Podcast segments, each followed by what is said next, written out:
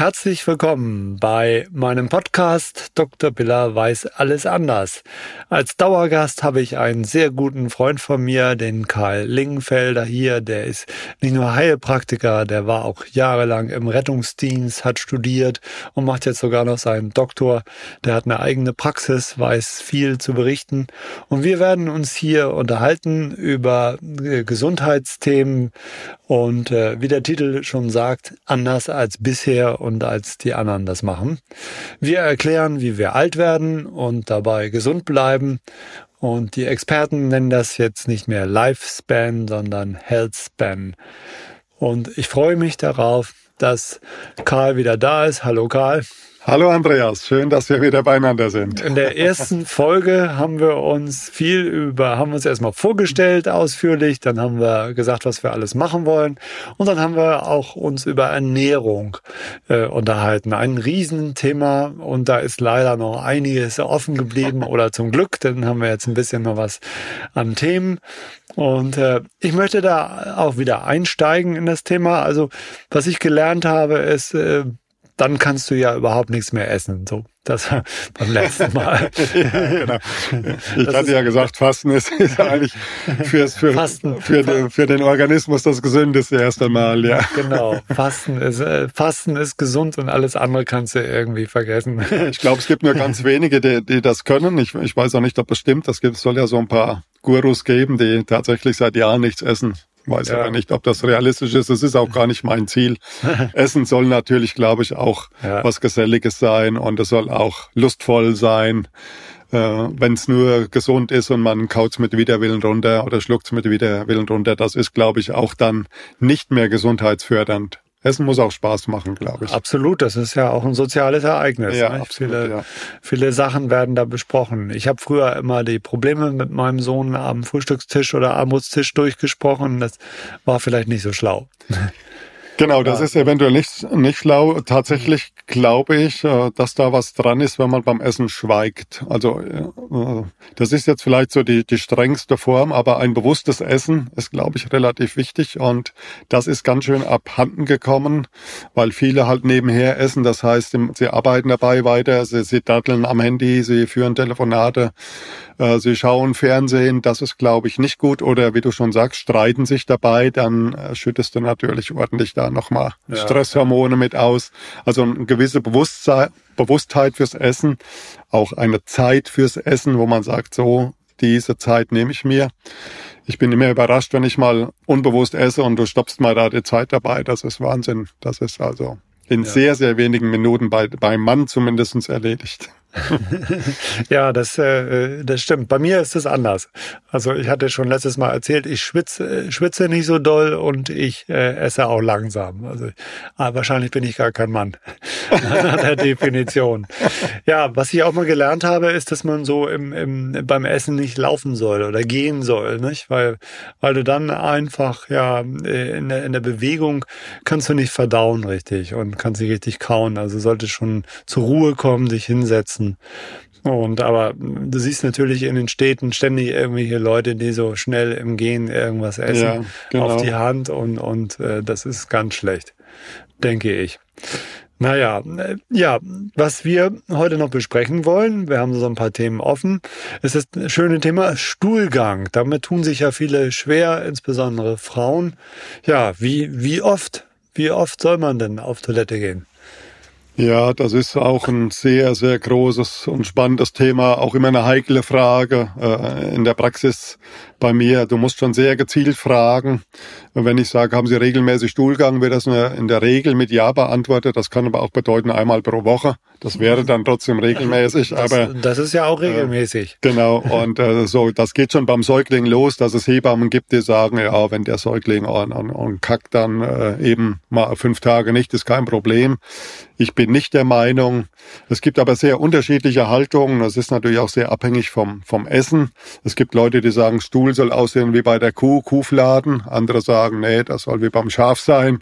Dann gibt's Leute, die sagen, eben, eben früher gab's ja noch die Toiletten, wo wo der Stuhlgang auch schwimmen konnte. Der Stuhl muss schwimmen oder der Stuhl muss untergehen. Also das ist tatsächlich ähm, sehr abhängig von dem, was du isst natürlich, ob du viel Ballaststoffe isst, ob du sehr eiweißreich isst und so weiter, wie der Stuhl sich dann abbildet. Ich denke aber, im Idealfall ist es ja unsere Entgiftungsmaschine, der Darm, und der mhm. Stuhl sollte einmal am Tag irgendwie mhm. äh, abgesetzt werden, im Idealfall. Also, ja. also einmal am Tag ist, ist äh, auf jeden Fall ratsam. Ja. Glaube also ich, ich, schon. Ja. Ich, ich stelle immer wieder fest, dass ich früher mit, wenn ich mit Freundinnen im Urlaub war und äh, so, dass die immer große Probleme hatten im Urlaub. Die Frauen, die konnten nicht, fremde Umgebung, haben sich die Zeit nicht genommen und jedes Mal war das ein Problem.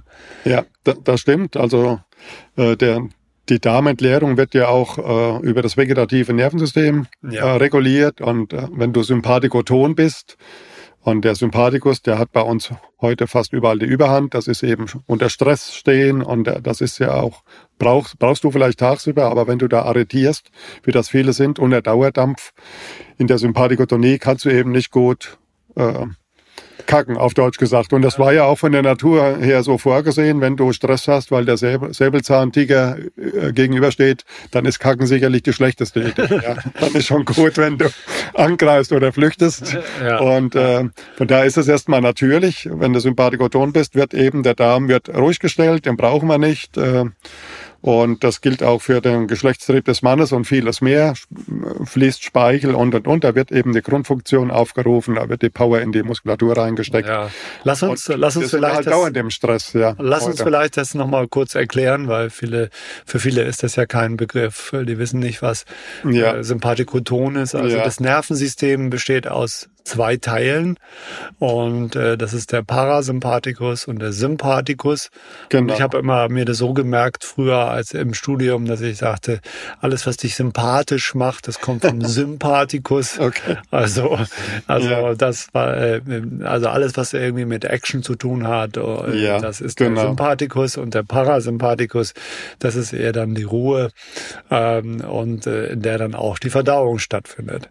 Genau und, und auch die Erholung Ernährung, nachts der Schlaf und so weiter. Also das da ist bist wichtig. Du, bist du eher, äh, ja genau, also jedes Organ wird eben von diesen beiden Teilen des genau. Nervensystems gesteuert und äh, je nachdem, jeder kennt das ja auch, wenn du irgendwas vor dir hast, du hast eine Prüfung, du hast ein Bewerbungsgespräch, dann musst du alle zwei Minuten zur Toilette Genau. Und obwohl du eigentlich gar nicht musst und äh, da, da bist du halt, äh, äh, ja, wird der Sympathikus äh, ist, ist stark aktiviert.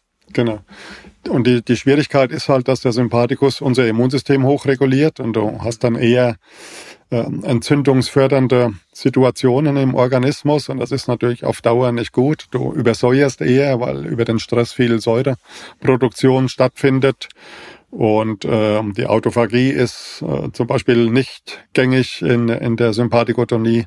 Und da gibt es ja auch diese ganzen Yoga-Atmungen. Es gibt eine Vagus-App für die Uhr, wo du dann dein Vagus runterbringst. Also dieses tiefe Ein- und Ausatmen allein über die Atmung kannst du da ganz viel machen und kannst damit zum Beispiel auch gut deine Säure loswerden über mhm. das Abatmen vom ja, das, merkt, das, das ja. merkt man ja, wenn man das so ein bisschen trainiert hat und ganz bewusst so ein- und ausatmet, dann kann man sich unglaublich entspannen. Ne? Ja.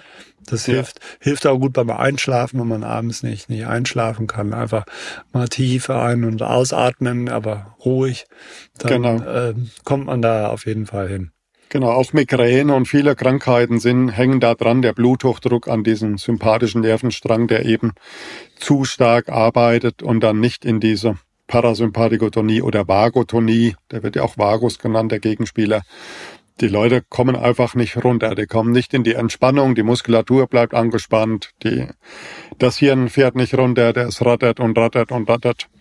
Und da braucht man eben auch so ein bisschen sicherlich auch äh, Lebenshygiene. Der, der, der, der klassisch Deutsche sitzt ja abends noch, bevor er zu Bett geht und zieht sich nochmal die Tagesthemen rein und guckt, was alles äh, nicht so gut läuft auf dieser Welt und dann äh, versucht er anschließend zu schlafen. Und das ist natürlich keine so richtig schlaue Idee. Also ja, dieses also ich, zur Ruhe kommen. Ich, ich habe mir das irgendwann mal abgewöhnt. Das ist ja der, der, der Deutsche guckt ja am Sonntagabend Tatort Und das ist ein Ritual, das was ja auch von Generation zu Generation weitergegeben wird. Und ich habe immer gemerkt, ähm, wenn du die Woche noch vor dir hast und vielleicht noch unangenehme Termine hast und so weiter, und wenn du dann abends noch Tatort guckst, dann konnte ich schlecht einschlafen, konnte schlecht schlafen. Und ich habe das geändert und seitdem hat sich vieles gebessert. Ja, glaube ich mhm. dir. Ja, ich gucke leider immer noch gerne Tatort und bin auch so immer in, in einer Neugierde äh, in, in Bezug auf die Tagesthemen. Mhm. Und ähm, das ist aber tatsächlich äh, im Kontext Schlafhygiene. Es gibt ja auch Menschen, so die nicht so sensibel sind, dann, die können das machen. Das auch. Man nennt es auch Resilienz, lieber ja. Andreas. ich kann das vielleicht dann noch ganz gut ab. Ja. Du weißt ja, ich war im Rettungsdienst und wenn du da, ja, da in, in der Ruhebereitschaft warst, das hat im äh, im Extremfall auch mal schlafen. Einschlafen bedeutet, wenn dann der Pieper geht, dann musst du halt auch sofort da sein. Also mhm. da habe ich, glaube ich, ganz gute Grundregulationen geschaffen. Ja, und was für den Vagus äh, auch sehr gut ist, ist natürlich Sport machen. Also gerade nicht diese harten Sachen, sondern diesen Ausdauersport. Lange Spaziergänge, dem das muss gar nicht, müssen gar keine Gewaltakte sein. Einfach schön runterkommen, abschalten, entspannen, Sauna. Ja. Ein wichtiges Thema, was wir beim letzten Mal äh, nicht, noch nicht angesprochen haben, das ist das Thema vegetarisch leben oder vegan leben und so weiter. Das fand ich immer, immer sehr interessant. Da hast du ja deine ganz speziellen Erfahrungen gemacht. Ja, ich habe das tatsächlich ja mal zwei Jahre gemacht. Vegetarismus für mich hat sich nicht bewährt. Ich hatte dann starke Abfälle in vielen äh, Laborwerten, also im ganzen Vitamin- und Mineralstoffbereich und so weiter, äh, ist mir auch nicht wirklich gut bekommen. Ich wollte es halt einfach äh, wissen und ich habe mich mit der Blutgruppendiät unter anderem beschäftigt. Die sagt ja, die Blutgruppe Null, die, die braucht eben auch Eiweiß ordentlich, äh, ruhig auch tierisches Eiweiß. Das ist so dieser Urmensch von früher. Während die Blutgruppe A, die können tatsächlich sehr gut vegetarisch zurechtkommen, ohne dass sie irgendwie in Defizite hineingeraten. Mhm. Problematisch sind ja im Vegetarismus die, die, die Stoffe Eisen und dann natürlich das, das, das Vitamin B12, die, die stehen ganz vorne. Dann aber auch die Omega-3-Fettsäuren, die stark antientzündlich, hemmen, äh, antientzündlich sind. Das sind natürlich äh, Probleme, wo man schnell in Defizite kommt. Und ich habe Patienten, die aus dem Sport heraus oder aus, aus, aus einer Überzeugung heraus vegetarisch leben. Und beim Vitamin B12 ist es ja so, das ist das einzige B-Vitamin, was wir auch speichern können. Und das hat eine Halbwertzeit von 400 Tagen in etwa. Und es ist halt so, dass die Leute sich in dem ersten Jahr sehr gut fühlen noch damit und dann irgendwann beginnen Probleme. Und das ist meistens neurologischer Natur. Also ich habe Patienten, die haben Nervenschäden bekommen und die sind irreversibel. Ja, die kannst du nicht mehr kannst du nicht mehr reparieren. Das ist ein mhm. dauerhafter Schaden durch eben den B12-Mangel und nochmal, das tritt nach zwei, drei Jahren auf und nicht nach vier Wochen, ja. Was gibt es denn für Stoffe, die so für Vegetarier problematisch sein könnten, die, die auf jeden Fall noch irgendwie, wo sie sich drum kümmern sollten? Ja, also wie gesagt, Eisen ist sicherlich eine Schwierigkeit, das, das ja. pflanzlich gut zu machen. Also man muss ja, man muss ja leider sagen, dass Fleisch einfach auch eine unglaublich gute Quelle ist für verschiedene Stoffe. Es ist eine einfache Art, äh, B12 aufzunehmen. Es gibt auch, so viel ich weiß, gar keine anderen Quellen für B12 außer in irgendwelchen Flechten und Pilzen, ja, ja. Äh, die man so genau. nicht, so äh, überhaupt ziemlich nicht schwierig, isst. Ja. Das ist ziemlich schwierig. Also B12 ja. ist auf jeden Fall wichtig. Eisen muss man sich drum genau. kümmern. Ja. Gibt es noch weitere Stoffe? Ja, es gibt natürlich auch äh, Stoffe, die der Körper zwar herstellen kann, aber dann nicht mehr so gut wie das Carnitin. Das spielt eine große Rolle für die Muskulatur. Mhm. Und wie der Name schon verrät, das ist halt im Fleisch drin, vor allem in, in, in Schaf und, und, und Lamm. Und ähm, Carnitin spielt eine große Rolle für unsere Niere, für, für die Muskulatur, für den Herzmuskel, spielt eine große Rolle beim Thema Fatigue, also diese schwere Erschöpfung. Das ist oft über einen Carnitinmangel ausgelöst. Und Carnitin sorgt zum Beispiel dafür, dass die wichtigen Fettsäuren auch in die Zelle rein können. Da wird das als sogenannter Carrier, also das ist der Transporter, damit diese guten Omega-3-Fettsäuren in die Zelle auch rein können. Ja, und da sind wir schon beim nächsten halt die Omega-3-Fettsäuren, also die im Fischöl sind, mittlerweile auch ja gut vegetarisch äh, zu bekommen, beziehungsweise vegan aus ja, Algenquellen. Ich, ich habe mich äh, äh, ja vor Jahren schon, äh, habe ich angefangen, mich mit Omega-3-Fettsäuren aus Fischen äh, zu beschäftigen und da ging mir ein Licht auf, weil Omega-3-Fettsäuren sind eben unglaublich wichtig. Ne? Das, ja ein großer Teil des Gehirns besteht aus Omega-3-Fettsäuren, Zellmembranen bestehen aus Omega-3-Fettsäuren und ähm, von daher also sollte man unbedingt äh, äh, so etwas substituieren.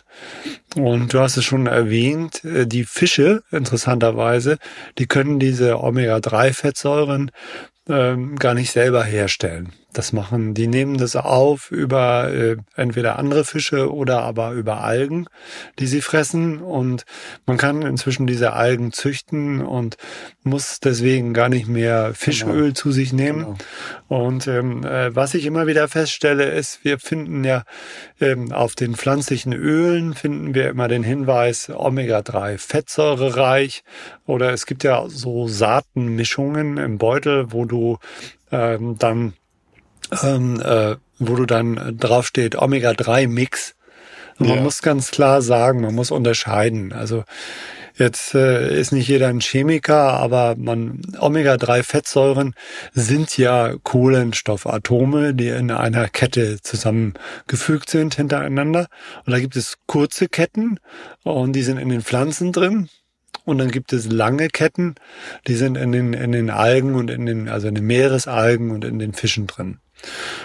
Und äh, der Körper kann zwar ja diese äh, Ketten verlängern, die kurzen Ketten verlängern, also äh, aber es ist äh, genau. die sogenannte Alpha-Linolensäure, die wir im Öl haben, im pflanzlichen Öl haben, ist wunderbar. Aber man hat auch festgestellt, dass diese Elongation, diese Verlängerung der Kette bei vielen eben nur zu sieben Prozent klappt. Also nur sieben Prozent der aufgenommenen Fettsäuren werden überhaupt verlängert. Und äh, ja, Schwangere können das übrigens sehr gut. Ja, das hilft uns beiden natürlich nicht so richtig We weiter, ja. Hilft wenig, aber, aber Schwangere können es besonders gut und es ist ja auch klar, da muss, äh, da muss ja viel aufgebaut werden, es müssen viele Zellen gebildet werden und deswegen, also macht es auch Sinn, Omega-3-Fettsäuren, also nicht nur für Vegetarier, für Veganer äh, zuzuführen und äh, es ist eben nicht getan. Genau. Mit, mit, äh, genau. den, mit, den, mit den pflanzlichen Ölen. Ja. Ich höre dann immer, ah, ich esse aber so viel Leinöl und ich esse immer, immer Leinöl. aber das ist eben, ist toll, soll man auch ja. weitermachen, aber eben, das sind nicht die langkettigen Fettsäuren. Ja, also kann hinhauen. Manche können tatsächlich aus dem Leinöl das gut machen. Da ja. ist wieder die Blutgruppe A unter anderem im Vorteil. Und das geht ja aber diese, diese EPA und DHA, diese essentiellen langkettigen Fettsäuren und die, das kann man ja messen im Labor, ja. wie hoch der Wert ist. Da gibt es übrigens ganz neue Erkenntnisse. Wenn man zu wenig hat, ist natürlich nicht gut, weil die haben wahnsinnig viele Eigenschaften. Du hast ja schon angesprochen. Das DHA ist gerade für den Herz-Kreislauf-Bereich wichtig, das EPA auch für, für, die Gehirnentwicklung unter anderem und alles, was in die Richtung geht, äh, von Depressionen über neurodegenerative Erkrankungen. Und äh, wo wollte ich jetzt drauf raus? Jetzt ist mir irgendwie der Faden abgerissen. Das passiert. Vielleicht fällt es dir gleich wieder ein. Ja. Ja, ja, ähm, ja, es ist absolut richtig. Diese, es ist der Omega-3-Index, den man. Genau, äh, genau. also wenn der zu hoch ist, genau. Also wenn er zu niedrig kann. ist und unter acht Prozent, dann ist das ungünstig. Und äh, ich messe bei den meisten Deutschen drei, vier Prozent, nicht mehr. Also der soll über acht Prozent sein, aber er soll eben auch nicht über elf Prozent gehen. Da gibt es eine relativ neue, relativ große Arbeit auch, mhm. wenn man über elf Prozent kommt, dass man dann zum Beispiel ähm, Herzrhythmusstörungen begünstigt, unter anderem dieses Vorhochflimmern, wo Männer ein bisschen gefährdet sind. Also deswegen, das mhm. macht natürlich Sinn, das zu messen im, im, wenn die Leute unterversorgt sind, brauchen die sicherlich eine Tagesdosis von 1,5, vielleicht auch zwei Gramm am Tag. Aber wenn man dann mal eingepegelt ist auf einen guten Stand, über acht Prozent kann man, können viele das mit einem mit einem Gramm am Tag gut halten. Ja, ja und ähm, Sportler sollten ja auch auf jeden Fall Omega-3-Fettsäuren ja. zu sich nehmen, vor allen Dingen die Profisportler. Es gibt ja immer wieder dieses Phänomen des plötzlichen Herztods, dass ein Fußballer plötzlich umkippt. Ja. Äh, ne, der ist auf dem Spielfeld und plötzlich kippt er um und ist tot. Und ähm, das liegt wahrscheinlich an einer Herzfrequenzstarre.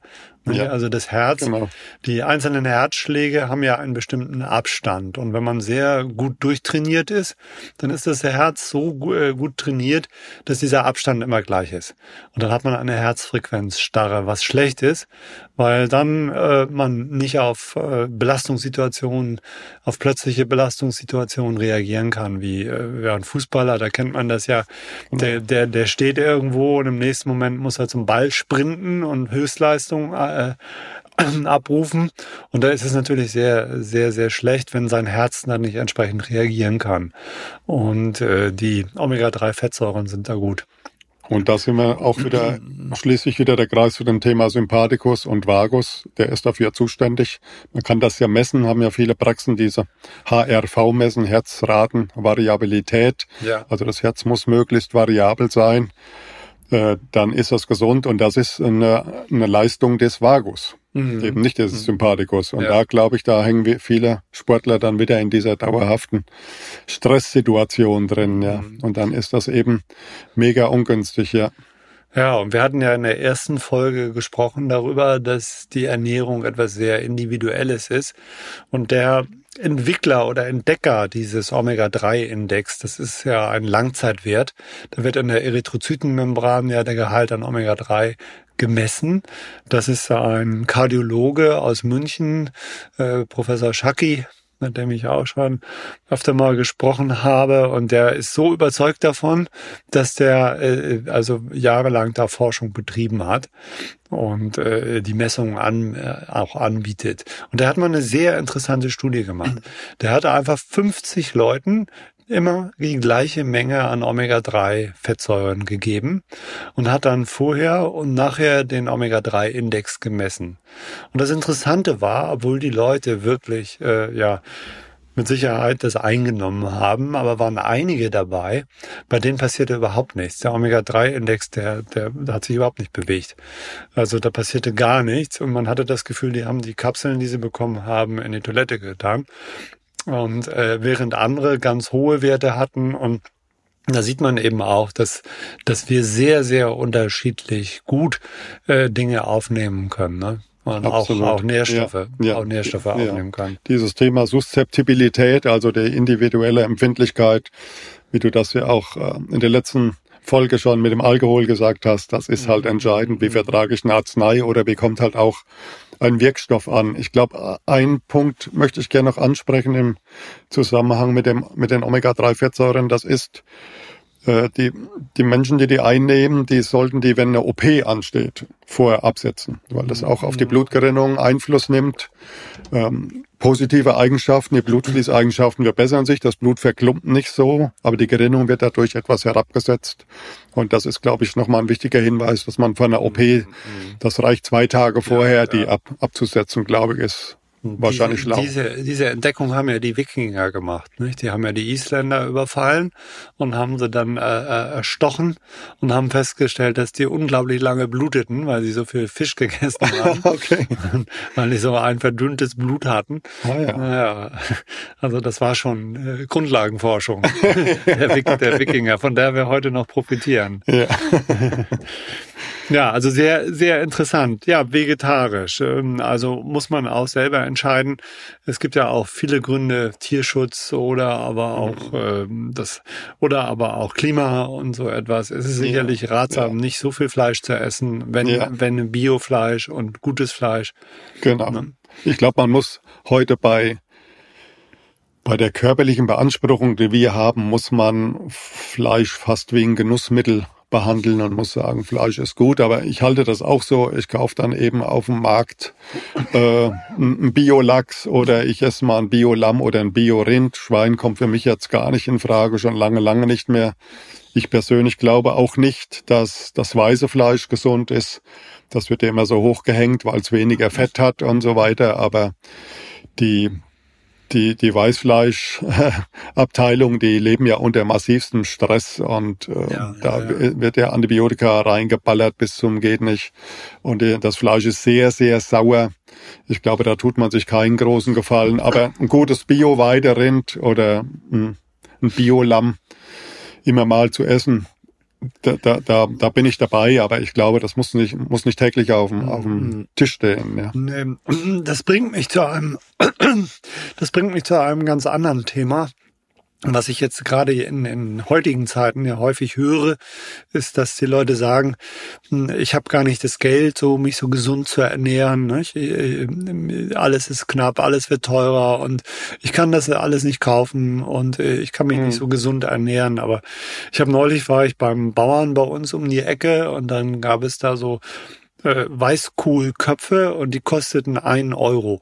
Und da habe ich gedacht, Mensch, das waren so Riesendinger. Da könnte man jetzt wirklich eine, eine Woche Mahlzeit von ja. machen. In verschiedenen ja. Varianten. Da kannst du einen Salat von machen, da kannst du Gemüse von kochen und so. Also ich, das erfordert natürlich ein paar Kenntnisse, aber ich glaube, es ist, oder Möhren zum Beispiel. Du kriegst ja zur Saison, kriegst du einen riesen Sack äh, Möhren. Aber du musst eben immer das kaufen, was auch gerade da ist, was in Massen da ist. Ne? Saisonal ist es auf jeden Fall äh, gut, wenn man saisonal isst. Ich glaube tatsächlich, dass es Leute gibt, die gucken müssen beim Essen. Auf der anderen Seite natürlich auch brutal, was alles weggeschmissen wird und was bewusst vernichtet wird zur, zur Preisstabilisierung und so weiter. Ist ein sehr, kom sehr komplexes Thema und ähm, ich glaube auch, dass es ethisch nicht mehr so richtig in unsere Zeit passt, äh, Tiere hm. zu, hm. zu schlachten, zumindest nicht so, wie wir das hier machen in diesen ganzen Massenproduktionsstätten, wo das, wo das Tier zur Ware geworden ist.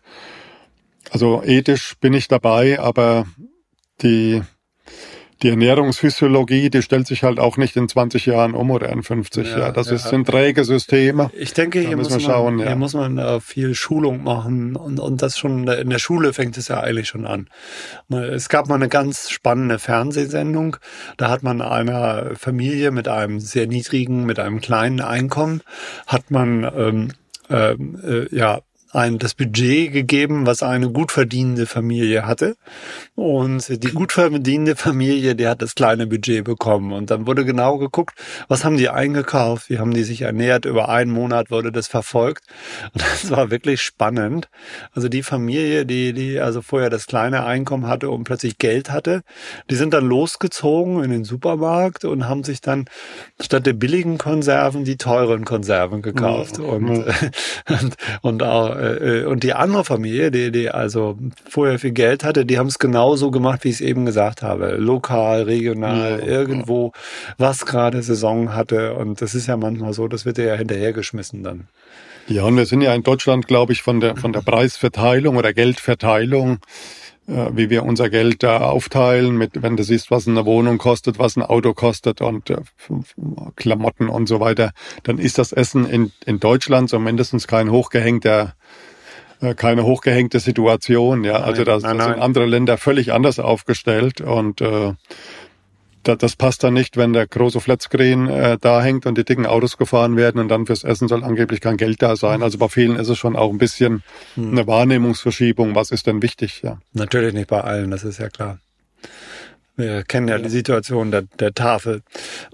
ja, also was hältst du denn von der veganen Lebensweise? Vegetarisch hatten wir schon. Was ja. ist äh, vegan? Also ich habe ja vor, vor kurzem einen Film gesehen, wo tatsächlich Shaolin-Mönche ähm, hier in Deutschland bei Kaiserslautern gibt es ein Shaolin-Kloster, die, die ernähren sich vegetarisch und selbst das hat mich schon überrascht. Das ist ja die, der, der, typische Standort dafür. Für genau, ganz klassisch, ja, ja. Und wenn, wenn du gesehen hast, was die so körperlich da sich zumuten den ganzen Tag und wie die sich da gegenseitig die, die Stöcke am Körper kurz schlagen, dann ist es schon erstaunlich, dass die vegetarisch gelebt haben, aber die, die haben schon auch auf Eiweiß Wert gelegt und, und zwar essen die ziemlich viel Eier. Also vegan ist dann halt nochmal extremer, wo, wo es halt auch wieder auf der ethischen Seite, glaube ich, schon um die Tierausbeutung geht. Da bin ich auch voll dabei. Dann muss man halt das, äh, das entsprechende Ei zum Beispiel kaufen oder die entsprechende Butter oder Milch. Mhm. Das ist natürlich schwierig, das ist ein extra Thema jenseits der Ernährung. Äh, was ist denn jetzt das beste Ei, das, äh, Bodenhaltung und Freiland und hoch und runter, diesen ganzen Sachen, da blickt ja keiner mehr so richtig durch. Was ist denn jetzt gut oder schlecht, wenn das Ei in, in, in quasi in die eigene Hühnerkacke reinfällt und dann kontaminiert ist, ist das dann jetzt so viel gesünder oder sicherlich auch ein sehr komplexes Thema. Und jetzt haben wir ja noch das Thema, da werden die Hähnchen nicht geschlachtet und äh, das Ei kostet auch noch mal mehr. Also ich glaube, vegan ist ohne, ohne in Defizite zu kommen sehr, sehr schwierig. Mhm. Ja, glaube ich auch. Und das Problem ist ja oft, dass du dann irgendwelche Ersatzstoffe hast. Ne? Wenn man sich so anguckt von irgendwelchen äh, veganen Fleischersatz, äh, ja, ja. Packungen, wenn man da mal die, den Packungsinhalt liest, da kommen viele Zusatzstoffe rein, obwohl, obwohl sich da auch äh, viel geändert hat. Ja, aber es sagen. ist am Ende ein Industrieprodukt. Ja, das es ist natürlich ist, denaturiert ein, mhm. und das ist eine, wenn man wenn man so von den Grundideen auch möglichst Nahrungs äh, naturbelassen Nahrungsmittel zu sich lassen nehmen möchte, dann ist das glaube ich keine gute Idee. Völlig denaturierte Sachen nur, damit man ist eine Frage der der Prioritäten dann wieder ja. Ja, interessant ist ja auch, du sprachst eben das Thema Eiweiß an, Proteine. Das ist ja ein ganz wichtiges Thema. Insbesondere wenn man älter wird, sollte man sich gut versorgen mit Eiweiß. Und es kann auch pflanzliches Eiweiß sein, ja, aus genau. Erbsen genau. oder Linsen oder so. Ja. Und ähm, die Wertigkeit des Eiweißes ist ja sehr interessant. Du hast es, die höchste Wertigkeit überhaupt hat das, hat das Hühnereiweiß. Genau. Das liegt so bei 50 Prozent. Das bedeutet also 50 Prozent der, äh, des enthaltenen Eiweißes. Das äh, Eiweiß besteht ja aus Aminosäuren. Die werden im Körper, wird das alles auseinandergenommen. Und äh, die Aminosäuren äh, in die Aminosäuren zerlegt. Und da werden, wird nur 50 Prozent dann, äh, wird dann äh, davon verwendet. Ja. ja.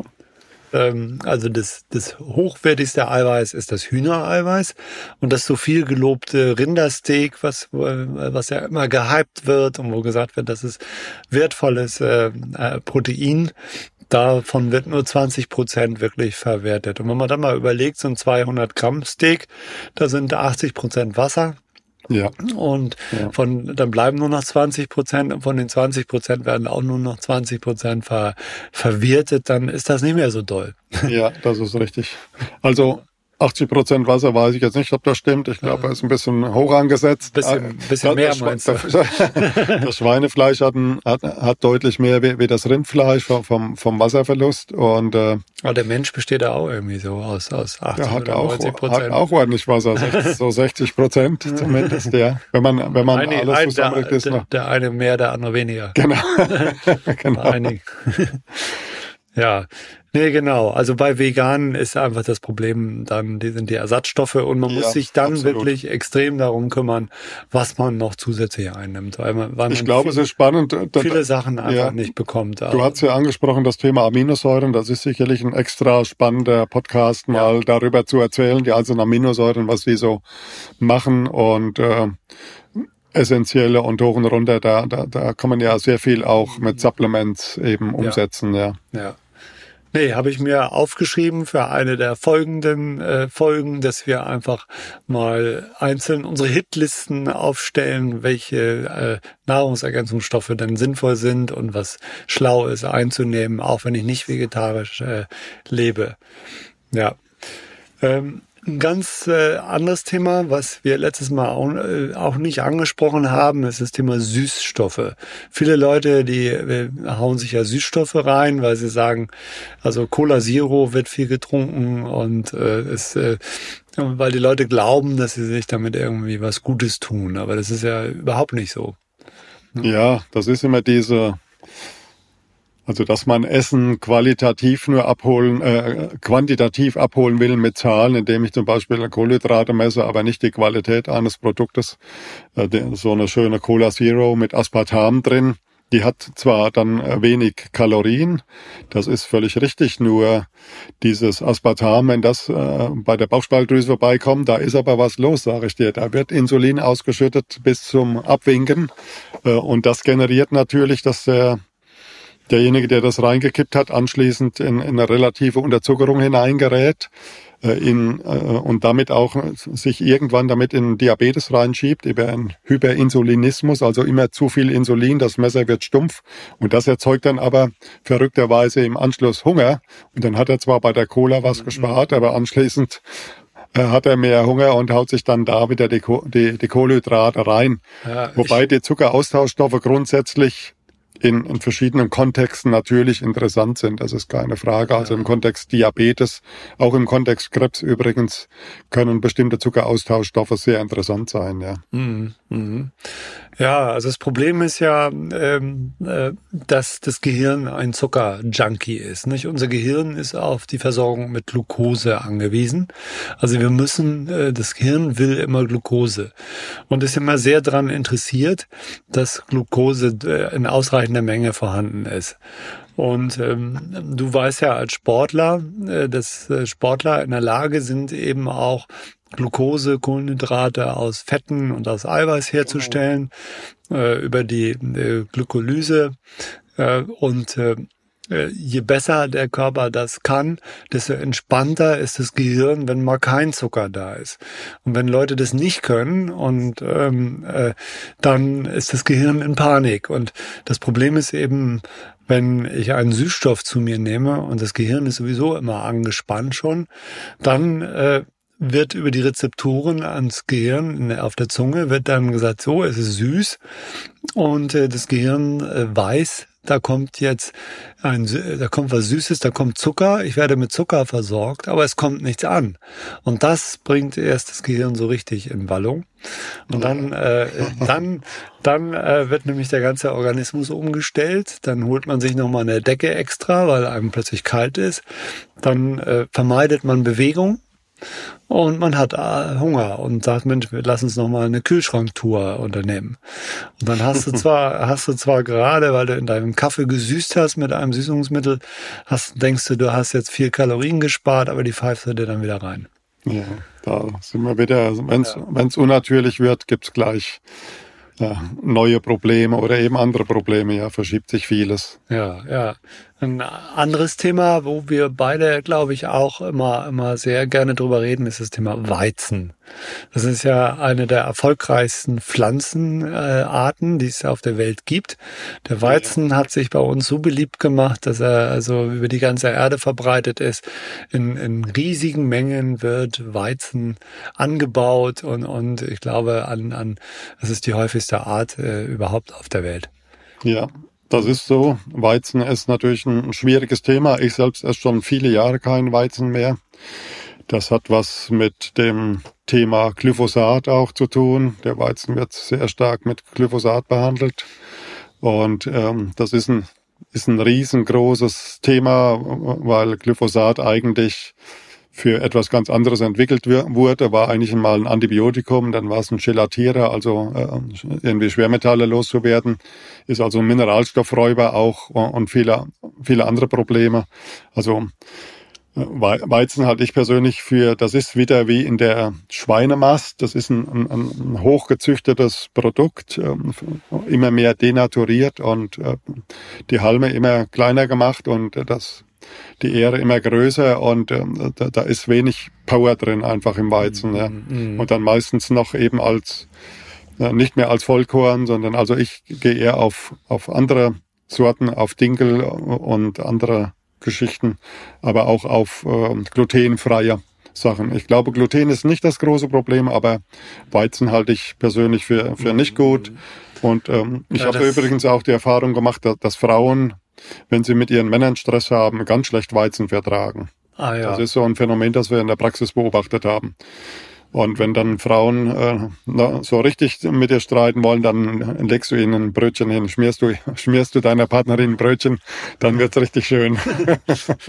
das ist ja, ist ja spannend. Ja, beim Weizen haben wir natürlich auch das Thema Gluten. Du hast es eben angesprochen.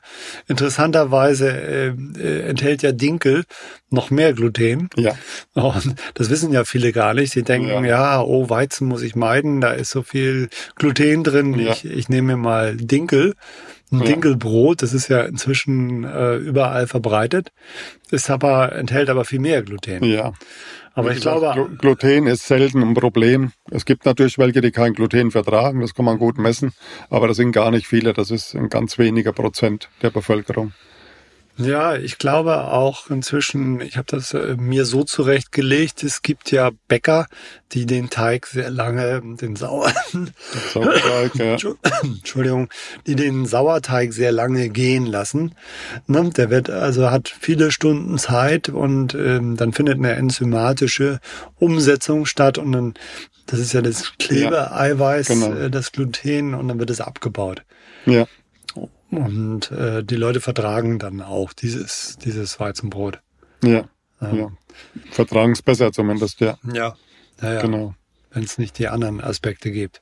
Ja, es gibt ja bei diesen Unverträglichkeiten äh, entsprechende Labors, äh, wo man eben nicht die Allergie misst, sondern eine Unverträglichkeit, die ist stark zeitversetzt und nicht so zuordnenbar.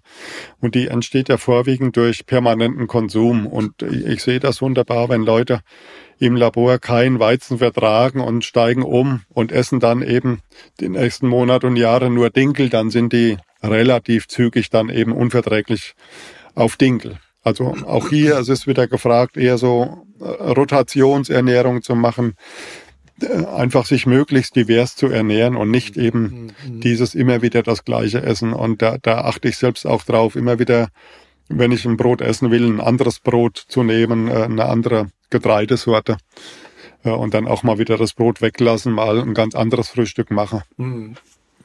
Diversität, äh, Karl, das ist ein gutes Stichwort. Ähm, alles, was wir hier sagen, wir sind ja beide äh, keine Freunde von monokausalen Erklärungen. Nicht?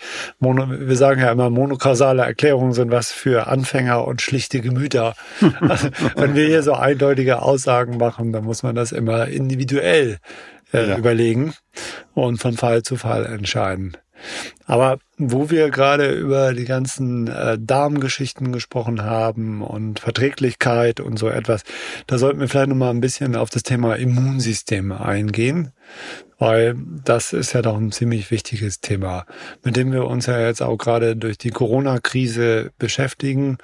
Und äh, also mir liegt immer am Herzen zu sagen, es gibt ja viele so, so Produkte, die äh, dafür da sind, dass das Immunsystem geboostert wird, ne? Also ein Immunbooster. Aber das ist natürlich nur die halbe Wahrheit, weil eigentlich ist es so, ähm, wir wollen ja oftmals gar nicht, dass das Immunsystem geboostert ist. Das Immunsystem hat ja vor allen Dingen die Aufgabe zu unterscheiden im Körper, was ist äh, fremd und was ist eigen. Also was gehört zu mir, was ist harmlos und was äh, muss ich hier schnell entfernen. Und das muss trainiert werden. Und wir, wir wissen ja durch die Autoimmunerkrankungen und durch Allergien, dass das Immunsystem ja auch überaktiv sein kann und dann künstlich runtergesetzt wird. Von daher ist das also gar nicht schlau, wenn man sagt, man braucht einfach einen Immunbooster. Und es gibt inzwischen auch äh, interessante neue Präparate, neue äh, Substanzen, vor allen Dingen auch äh, im, im, im präbiotischen Bereich, die dem Immunsystem helfen, das zu unterscheiden. Was das, äh, die, das Immunsystem gewöhnt sich äh, quasi daran, dass ähm, viele Stoffe ja völlig harmlos sind. Ich meine, das ist ja auch total absurd, warum äh, haben wir diese Allergien? Nicht? Da sind irgendwelche Katzenhaare oder es sind ja die Hautstücke der, der Katzen, die die Allergie auslösen oder wir haben Pollen, die durch die Gegend fliegen, völlig harmlose Stoffe, mit denen wir ja auch groß geworden sind und das Immunsystem rastet aus. Naja, also von daher, ja, also das ist das Thema aber du hast da sicherlich noch eine ganz andere Sicht drauf, ne? auf das Thema Immunstimulation. Ja, also wir haben ja auf der einen Seite die vielen Menschen, die heute äh, in dieser sogenannten Silent Inflammation hängen, also diese chronische unterschwellige Entzündung, dauerhaft Entzündung, das passiert unter anderem über Stress, das passiert über Nahrungsmittel, die das täglich triggern, weil wir etwas essen, was wir eigentlich gar nicht gut vertragen, ohne so richtig zu merken. Und das passiert äh, über äh, kleine Herde, zum Beispiel irgendein Zahnherd, irgendwas in den Nasennebenhöhlen, äh, so eine leicht unterschwellige Entzündung im Darm oder ein Darm, der nicht ganz dicht ist, dieses sogenannte Leaky Gut Syndrom. Also da gibt es viele viele Dinge, die das auslösen, diese sogenannte Silent Inflammation, die dann nicht so einfach klinisch über, zu überführen ist und die aber die Leute dauernd in so einem chronischen Entzündungszustand hält. Und das ist zuständig für viele Erkrankungen wahrscheinlich. Und über die chronische Entzündung wird dann eben nach vielen Jahren, wenn die an den Gefäßen stattfindet, zum Beispiel ein Herzinfarkt oder ein Schlaganfall, irgendwann ist das Gefäß über die Entzündung zugesetzt. Ähm, beim im Gewebe passiert es zum Beispiel, dass dann irgendwann Krebs draus wird über diese chronische Entzündung, weil die Ent Entartung vorantreiben kann. Das ist ein Trigger für Krebsentstehung. Im Gehirn führt sie zur, zur Neuroinflammation, die dann irgendwann vielleicht eine Demenz draus werden lässt oder eine Depression oder äh, diese ganzen Fatigue und äh, Burnout und so weiter, was dann seinen Namen bekommt. Im Bindegewebe kennen wir das sicherlich über Rheuma, also das ist eben die, das eine Immunsystem ist, ist dauernd zu, zu tief. Immunsystem arbeitet nicht mhm. und dann sind wir dauernd erkältet oder mhm. es wird vielleicht eine Krebszelle draus, die vom Immunsystem nicht erkannt wird. Und auf der anderen Seite, wie du schon angesprochen hast, diese Autoimmunitäten, die vielen Frauen, die heute mit dieser Schilddrüsenerkrankung Hashimoto rumlaufen, die vielen jungen Menschen, die schon chronische Darmentzündung haben, Colitis ulcerosa, die Frauen, die MS bekommen.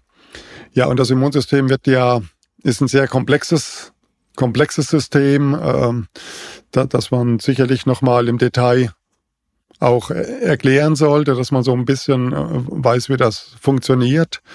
Und ich glaube, man muss eben gucken, wo steht jemand. Also man kann nicht sagen, Immunsystem runter oder Immunsystem ist immer hoch. Es gibt halt Stoffe, die fahren das Immunsystem hoch. Beim Krebs wird das gerne gemacht mit der Mistel zum Beispiel.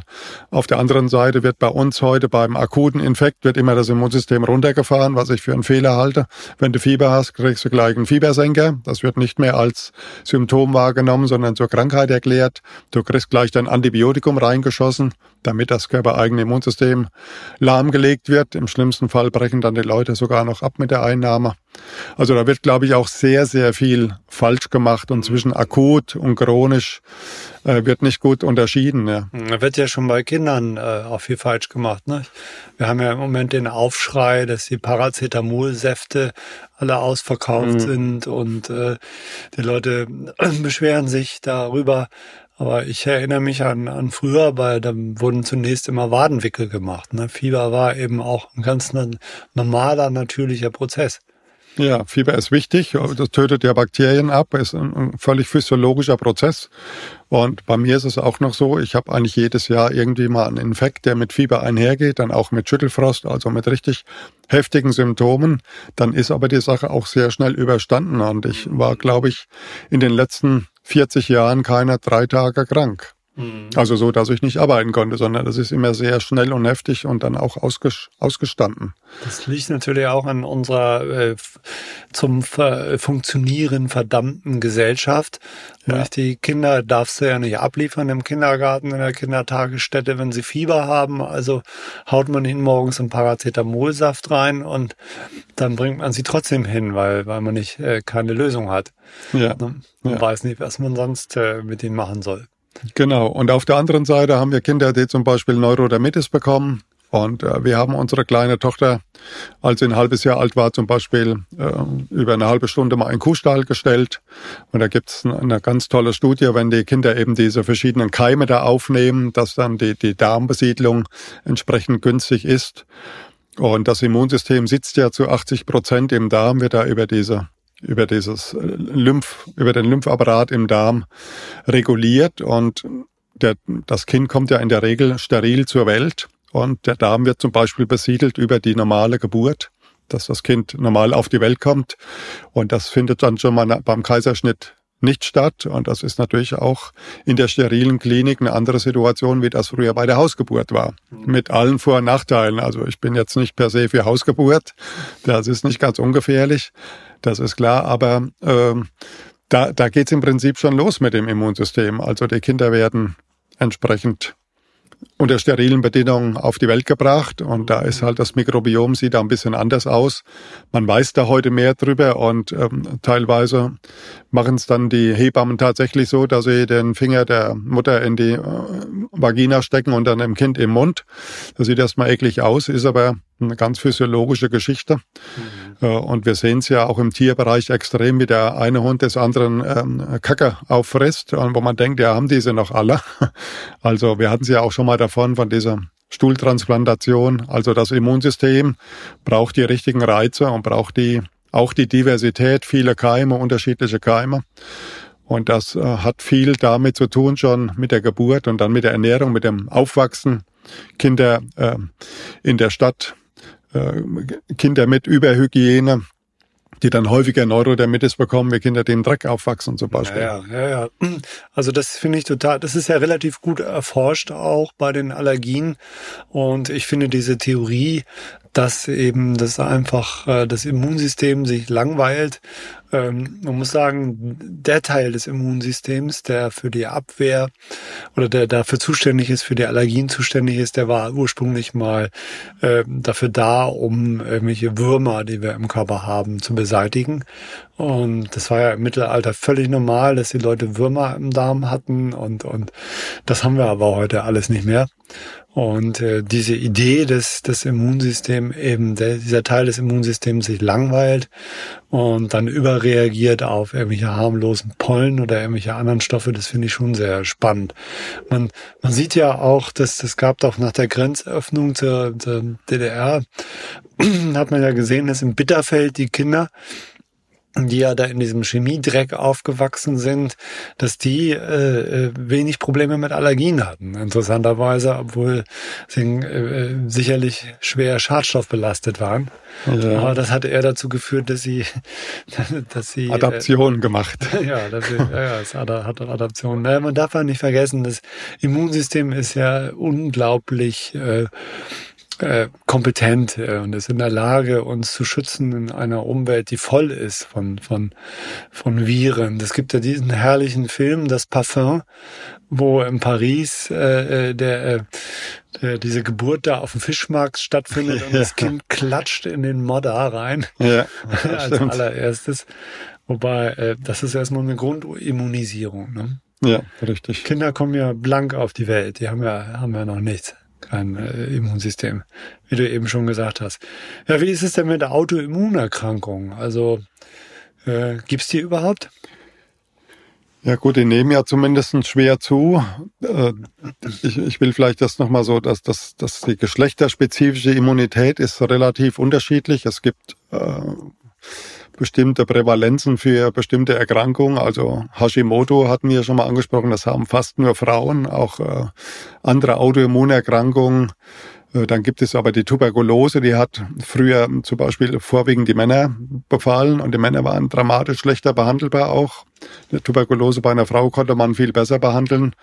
Und dann äh, ist es jetzt zum Beispiel auch Coronavirus, hast du ja erwähnt.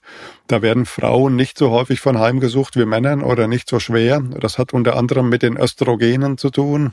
Also wir sehen, das ist sehr, sehr komplex. Sexualhormone spielen da eine Rolle, Stresshormone und vieles andere. Ob man eher gefährdet ist für, für eine Immunschwäche oder eben auch für eine autoimmune Situation, ja. Mhm. Also die Leute, die jetzt schwer leiden unter so einer Autoimmunerkrankung, die werden uns jetzt hassen, das, weil wir, wenn wir sagen, dass das äh, gibt's vielleicht gar nicht. Aber ich habe festgestellt, es ist ja eigentlich ein völlig absurder Gedanke, dass das eigene Immunsystem äh, sich plötzlich gegen den eigenen Körper äh, äh, äh richtet. Und äh, das muss ja irgendeinen Grund haben. Und ich glaube, dass es einfach eine Verlegenheitsdiagnose ist oft. Ja, Sie haben eine Autoimmunerkrankung, aber es ist ja nur eine Beschreibung eigentlich des Prozesses. Da wird ja nichts anderes gemacht als das, was man beobachtet, wird beschrieben. Ja. Wie, wie die ja. Fibromyalgie oder irgendetwas, wo man einfach nur das beschreibt. Aber die Ursache, was dahinter steckt, das ist ja einfach nicht, nicht klar. Ne? Ja, ich, ich glaube, dass, dass diese Autoimmunsachen so nicht heilende, äh, nicht endende Heilungsversuche sind oder Wundheilungsprozesse zum Beispiel. Das, äh, da da gibt es auch Gedanken bei, bei der Tumorerkrankung dazu, dass das ein nicht endender Versuch einer Heilung ist. Da ist sicherlich auch was dran. Ich glaube, über das Immunsystem wissen wir noch nicht so viel, wie wir, wie wir gerne würden. Ich habe ja da jetzt fünf Jahre mich über diese Psychoneuroimmunologie sehr mit dem Immunsystem beschäftigt. Und da ist immer noch wahnsinnig viel im Dunkeln. Also wir, wir haben ganz vieles noch nicht wirklich verstanden. Und es wird aber auch viel völlig falsch behandelt, meines Erachtens. Also wenn du mal siehst, wenn du heute mit dem Infekt zum, zum Hausarzt gehst, dann kann das passieren, der guckt dir nicht mal in den Mund oder in die Ohren und verschreibt dir ein Antibiotikum. Aber wie kommt er denn auf die Idee, dass es sich hier um eine bakterielle Infektion handelt. Jetzt hat er gar nicht gesichert. Viren interessieren sich nicht für ein Antibiotikum. Mhm. Äh, und da gehen schon die Probleme los. Die werden großzügig rausgehauen, Breitbandantibiotika gleich. Äh, damit haben wir die Resistenzen dann haben wir über die Ernährung viele Stoffe, die, die, die, die da ihre Reize setzen, über die chronische Entzündung oder eben auch über hormonähnliche Wirkungen wie Mikroplastik und so weiter. Mhm. Also das ist unglaublich komplex, ja. Naja, es ist ja, äh, ich weiß nicht genau, welche äh, Autoimmunerkrankung es ist, aber man hat ja herausgefunden, dass im Grunde das ein Leaky Gut war. Du hast vorhin Leaky Gut schon mal ähm, äh, erwähnt. Wir sollten es nochmal erklären, was eigentlich Leaky Gut ist. Das ja. ist ein schönes Beispiel, finde ja. ich, dass die Heilpraktiker oft recht haben, sage ich immer, aber die haben die falsche Nomenklatur. und und äh, also was weiß ich, Thema Übersäuerung, da haben die äh, haben die Heilpraktiker auch recht gehabt. Ja, äh, magst du es nochmal erklären für, für alle? Ja, also Leaky Gut heißt ja auf Deutsch äh, durchlässiger Darm. Und zwischen den einzelnen Darmzellen da, da, da sind wie Reißverschlüsse, die nennen sich Tight Junctions. Das sind also so Reißverschlüsse. Und wenn, wenn die nicht richtig dicht sind, dann kann zwischen den Zellen quasi können da Stoffe durchtreten, zu große Moleküle, die können dann Nahrungsmittelunverträglichkeiten mhm. machen, Allergien und sonst was. Und dann diffundiert eben in beide Richtungen zu viel, zu viel äh, Sinnvolles, sage ich mal, was da nicht hingehört, weil der Darm hat ja die, die Aufgabe auf der einen Seite Nährstoffe rein, auf der anderen Seite ähm, als Ausscheidungsorgan die ausscheidungspflichtigen Sachen da zurückzuhalten. Und das funktioniert halt bei diesen Menschen nicht mehr gut. Und das, das kann man messen an verschiedenen Laborwerten, Alpha-1-Antitrypsin, Zonulin und so weiter, ob der Darm dicht ist. Das sind Stoffe, die eigentlich im Darm nichts verloren haben.